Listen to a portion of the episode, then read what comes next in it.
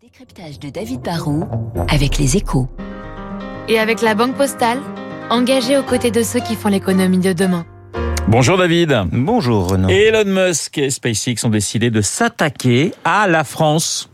Bah oui, Elon Musk, vous savez, c'est le patron de Tesla, c'est le milliardaire qui voulait racheter Twitter et qui maintenant veut plus, mais c'est aussi le patron de SpaceX, euh, cette entreprise qui a révolutionné le spatial, mais qui veut pas se contenter d'aller sur Mars. Hein. SpaceX, Musk veut aussi en faire un service de connexion à Internet par satellite. C'est ce qu'on appelle Starlink. Ça permettra de couvrir tous les points de la Terre. Aujourd'hui, il y a déjà 3000 satellites en orbite et ça permet de commencer à vendre le service aux États-Unis, mais aussi en France. Il peut y avoir des, des clients pour un tel service?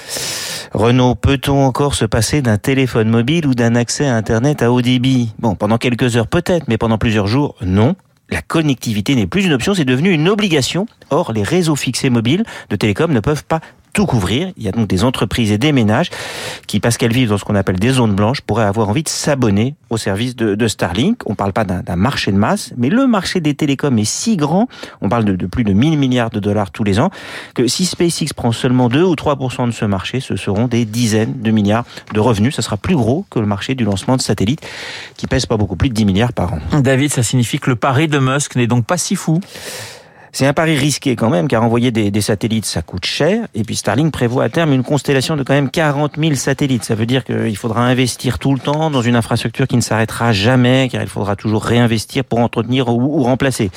Après, il faudra séduire des clients en nombre, et ça, c'est pas si facile. Hein. Musk a coupé le prix de l'abonnement mensuel par deux en France à 50 euros.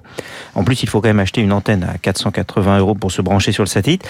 Ça fait un peu cher pour un service qui est quand même moins performant que la fibre. Et si ça se trouve, c'est moins cher, mais pas assez pour que Musk rentabilise son investissement. Mais le risque pour lui, s'il vend trop cher, c'est que finalement, les clients aillent ailleurs, car il y aura beaucoup de concurrents sur ce marché. La bataille ne fait que commencer, mais elle s'annonce sanglante. Il n'y aura pas que des gagnants. Le décryptage de David Barrou sur l'antenne de Radio Classique dans une petite minute, le journal de 8 heures. Je vous rappelle l'invité de Guillaume Durand à 8h15, notre consoeur Laurent Saïm, qui publie chez Robert Laffont, Guylaine Maxwell, une femme amoureuse.